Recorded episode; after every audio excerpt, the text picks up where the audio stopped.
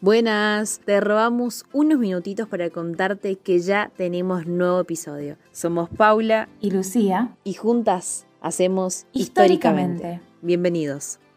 Britney Spears es una cantante estadounidense considerada la princesa del pop del siglo XXI.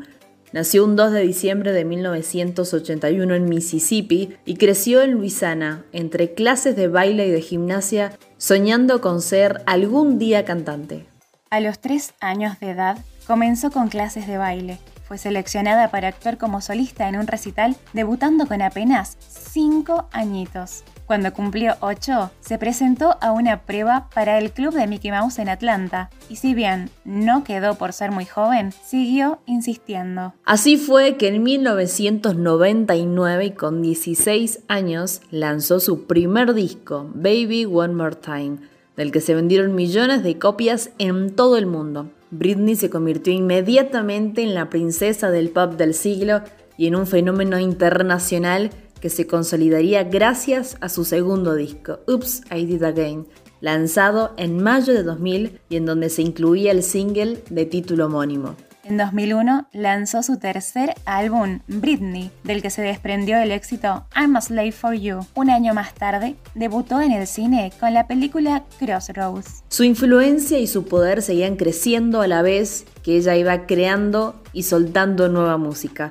y que para ella significó un gran proceso de madurez como artista.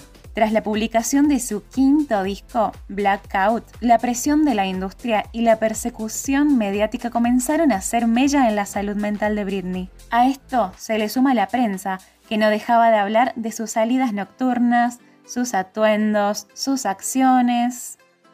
Desde su último trabajo, Glory, que se publicó en 2016, la cantante hizo una pausa musical dentro de su carrera para luchar por su libertad como persona. Tras el movimiento hashtag Free Britney, que reclamaba que el padre de la cantante deje de tutelar sus movimientos y decisiones, fue así que miles de fans y personas allegadas demostraron su apoyo. El movimiento se extendió gracias al apoyo, además de los seguidores, de personajes públicos como fue Sarah Jessica Parker o Miley Cyrus. Finalmente, una jueza eliminó la tutela y devolvió a Britney su libertad.